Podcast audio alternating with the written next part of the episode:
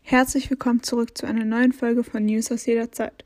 Wir haben einen ganz besonderen Gast heute hier bei uns. Er kommt von sehr weit weg. Begrüßt Daniel aus Irland. Genau genommen wohnt er jetzt in Deutschland. Er wird uns heute auf unsere Reise in die Geschichte von Irland mitbegleiten. Heute befassen wir uns ganz um das Thema Irland. Aber wo wir genau hineingucken wollen, ist die Wirtschaftskrise, die sich im Jahre 2008 bis 2009 ausgebreitet hat. Unsere Frage, mit der wir uns heute besonders beschäftigen, ist, ob durch die Wirtschaftskrise immer noch spürbare Folgen vorhanden sind oder ob es nun auf dem Weg zu einer erfolgreichen Wirtschaft ist. So, nun ich gehe mal davon aus, dass unsere meisten Zuhörer nicht so viel über Irland wissen. Also Daniel, könntest du uns ein paar einheimische Tipps bzw. Sachen erzählen, die du über die Jahre kennengelernt hast? Denn ich muss schon sagen, Irland ist ziemlich interessant. Also was mich betrifft, ich würde unglaublich gerne Irland mal besuchen. Ich bin ganz fasziniert über die irländische Landschaft und Kultur. Ich meine, es ist wirklich schön. Danke, Gwen. Ja, ja klar kann ich etwas erzählen. Da ich in Irland früher gelebt habe, kenne ich ein paar interessante Fakten über Irland. Irland ist das Land der Mythen, Elfen und Leprechaunen. Die Landschaft von Irland ist sehr von den Grasebenen im Landesinneren geprägt. Dazu besteht mehr als die Hälfte der Landfläche aus Wiesen und Weiden. Der Nationalfeiertag der Iren ist am 17. März. Das ist der St. Patrick's Day. Der heilige Patrick von Irland war ein christlicher Missionar aus dem damals römischen Schottland. Irland ist auch ein Land, in dem parlamentarische Demokratie herrscht. Aber Nordirland besitzt eine eigene Regierung und gehört zum Vereinigten Königreich.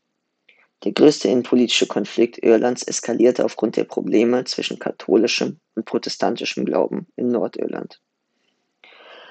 Als Irlands Nationalsymbole gehören das Kleeblatt und die Harfe. Wie ihr wisst, gibt es noch den lustigen, weltweit berühmten irischen Stepptanz. Dann habe ich noch durch eigene Recherche erfahren, dass Irland eine der höchsten Geburtenraten Europas hat. Und als ich damals in Irland gewohnt habe, hat mir ein Freund erzählt, dass die Schafe in Irland Vorfahrt haben sollen. Also das war damals echt zum Totlachen. Also das muss ich sagen, das ist schon ziemlich witzig. Ich wusste davon auch gar nichts und es ist ein sehr lustiger Fakt. Ja, danke, Ben. Bevor wir uns noch über die Fakten unterhalten, würde ich euch gerne noch erzählen, wo genau Irland liegt.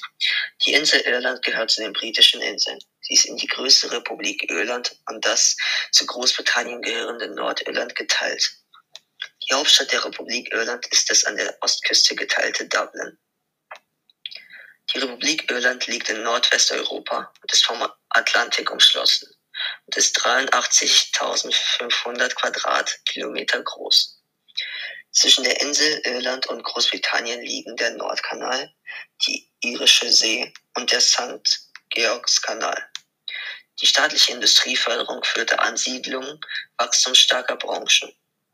Irland gehört somit zu den ärmsten Ländern der EU. Ja, in Irland oder besser gesagt in Dublin in der Hauptstadt ist die Hälfte der Industrien als schwere Industrien eingetragen und die zweite Hälfte als leichte Industrien. In Nordirland gibt es unternehmensnahe Dienstleistungen, wie zum Beispiel den Service und Beratungen. Und an den Küsten gibt es verschiedene Mineralien, wie Salz und Gesteine. Man kann auf jeder Wirtschaftskarte erkennen, dass im Westen von Irland teilweise an der Küste einseitige menschliche Eingriffe stattgefunden haben dass die Stadt Cork dicht besiedelt und intensiv genutzt wird von der Bevölkerung. Das Zentrum vom Land wird eigentlich kaum genutzt, aber ein Teil des Zentrums und Dublin werden intensiv genutzt und meistens nur für das Landwirtschaftliche. Also ich habe ja schon ein bisschen Vorwissen bezüglich der Arbeitslosenquote in Irland. Aber woran ich mich jetzt spezifisch sehr erinnern kann, ist, dass die Arbeitslosen auch unter 15 bis 24-Jährigen vorhanden ist und dass es nicht mehr sehr unwahrscheinlich ist, dass man in so einem Alter arbeitslos ist. Und ähm, ich wollte dich mal fragen, hast du irgendwie mehr einen Einblick in die Arbeitslosenquote oder bestimmte Daten, die du uns nennen willst? So, jetzt erzähle ich noch etwas über die Arbeitslosenquote. Durch die Wirtschaftskrise im Jahr 2008 bis 2009 verloren viele Leute ihre Jobs und Irland musste sparsamer mit den Geldern umgehen. Seitdem zählt Irland zu einem Schuldenstaat, da die Schulden höher sind als das jährliche BIP, Bruttoinlandsprodukt. Die Beschäftigungsstruktur in Irland ist teilweise verschieden. Zum Beispiel gibt es den primären Sektor in Nordwestirland und der ist leicht agrarbetont. Dabei befindet sich fast das ganze Land das ganze Land Irland im tertiären Sektor und ist leicht dienstleistungsbetont. Dann ist bei der Küste Südwest von Irland der sekundäre Sektor und der ist stark industriebetont. Jetzt etwas zur Arbeitslosigkeit in Irland. Die Arbeitslosenquote im Süden von Irland beträgt 10,3 Prozent bis 15 Prozent. Im Jugendarbeitslosigkeit im Alter von 15 bis 24 Jahren im Süden beträgt 30 Prozent. Im Zentrum von Irland beträgt die Arbeitslosenquote 15 bis 32,8 Prozent und die Jugendarbeitslosigkeit liegt auch bei 30 Prozent wie im Süden. Im Norden ist es ein bisschen anders, nämlich die Arbeitslosenquote beträgt 5,6 Prozent bis 8% und die Jugendarbeitslosigkeit liegt bei 20 Prozent. Also erstmal herzlichen Dank für die ganzen Informationen waren alle sehr interessant und sind bestimmt auch wichtig zu unserer jetzigen Frage beziehungsweise unser bezüglich der Wirtschaftskrise, damit man einen Einblick in Irland bekommt. Also was mich jetzt wirklich interessieren würde, wären, was überhaupt die einzelnen Sektoren darstellen oder generell was es ist. Also der primäre, sekundäre und tertiäre Sektor. Das wäre bestimmt auch interessant zu wissen, weil ich denke mal, viele von uns wissen gar nicht, was es genau ist. Also der primäre Sektor dient zur Klassifizierung der Tätigkeit von Unternehmen. Er steht am Anfang der Wertschöpfungskette und liefert die Rohstoffe. Zu dem primären Sektor zählen Rohstoffe, Edelmetalle und auch land- und forstwirtschaftliche Produkte. Der sekundäre Sektor der Wirtschaftsbereich, in dem Rohstoffe bearbeitet und verarbeitet werden.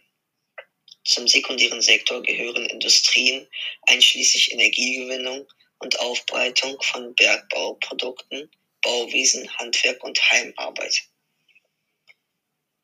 Der tertiäre Sektor bezieht sich auf alle Dienstleistungen, die private und öffentliche Haushalte in einer Volkswirtschaft leisten. Der tertiäre Sektor wird auch als Dienstleistungssektor bezeichnet. Also, Daniel, was denken Sie denn, was wirklich das Problem daran ist, dass Irland früher, also 2008 und bis 2009, diese Wirtschaftskrise erlitten hat und was dazu geführt hat? Und ich meine, Irland ist ja immer noch als, also als Schuldenstaat angesehen. Und ich meine, wie kann man sowas ändern und hat es wirklich was damit zu tun, ob es überhaupt wirklich, also jetzt, dass die Leute darunter leiden und immer noch Schulden haben? Oder wie sehen Sie die ganze Sache? Wie ihr wisst, ist die Wirtschaft Irlands sehr stark exportabhängig. Wichtige Handelspartner sind die USA und das Vereinigte Königreich. Bis zur Finanzkrise gab es in Irland ein überdurchschnittliches Wirtschaftswachstum.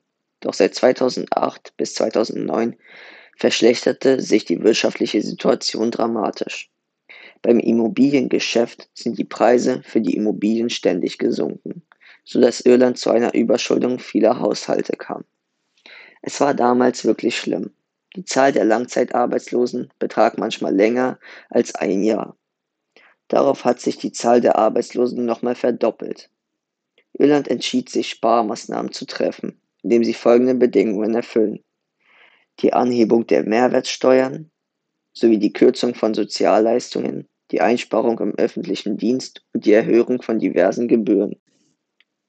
Gegen Ende Juni 2010 betrug die Schuldenlast von Irland ungefähr 731 Milliarden US-Dollar. Ich gehe auch mal stark davon aus, dass Irland von dem ganzen Terrorismus, der heute durch Social Media angereist kommt und wegen der Landschaft, wegen der Fotos, die man auf Social Media sieht, stark dadurch profitiert. Und ich denke mal, dass dadurch, dass der Tourismus steigt in Irland, generell über in der ganzen Welt, aber dass der Tourismus steigt, dadurch werden Schulden geringer und sie verdienen mehr Geld. Und ich wollte dann auch nochmal fragen, ob Sie überhaupt was davon mitbekommen haben oder wie es Ihnen, wenn Sie das beantworten wollen, wie es Ihnen staatlich und finanziell ging, als Sie dort gelebt haben. Haben Sie überhaupt so viel Armut mitbekommen oder wie war die Lage? Ja, also ich persönlich wurde davon nicht betroffen, aber es gab paar Leute, die ich kannte, die durch Kürzungen an der Arbeitsstelle betroffen wurden. Ich glaube, ich muss Ihnen nicht sagen, wie sich diese Leute gefühlt haben, nachdem sie gefeuert wurden. Wie gesagt, die Iren haben zu dem Zeitpunkt Sparmaßnahmen getroffen, wie Berufskürzungen, Anhebung der Mehrwertsteuern und Erhöhung der Gebühren sowie Einsparungen von manchen. Also wie wir gehört haben, ist Irland ein Schuldenstaat und ich frage mich, wie kommt man überhaupt dazu? Wie wir wissen, wird das meist an dem Bruttoinlandsprodukt des Landes gemessen. Die staatlichen Neuverschuldungen ergeben sich aus der Differenz der laufenden Staatsausgaben und der Staatseinnahmen. Dies wird dann mit dem BIP, also dem Bruttoinlandsprodukt, vergleicht. Aber im Gegenteil zu den Neuverschuldungen schließen sich die staatlichen Gesamtverschulden aus der Bestandsgröße der Schulden über viele Jahre. Das heißt, man könnte sagen, dass die Schulden seit der Gründung des Landes gemessen wird. Die Summe wird wiederum auch mit dem Bruttoinlandsprodukt Produktes gemessen. Aber dennoch kann man in bestimmten Fällen sogar positive Effekte daraus schließen. Dazu hat die EU bestimmte Regeln gegen wachsende Staatsverschuldung aufgestellt. Die lauten, alle Mitgliedsländer dürfen zu einer Neuverschuldung von höchstens 3% des Bruttoinlandsproduktes und eine Gesamtverschuldung von höchstens 60% des Bruttoinlandsprodukts haben. Gucken wir uns doch aber mal an, wie sich Irland wirtschaftlich entwickelt hat und wie der Verlauf genau war. Denn für eine sehr, sehr lange Zeit war Irland arm. Deswegen ist es auch ein Auswanderungsland. Es hat sich über Jahrtausende hingezogen. Doch Anfang der 90er ging es wieder bergauf. Zu der Zeit wanderten sogar mehr Menschen ein als aus.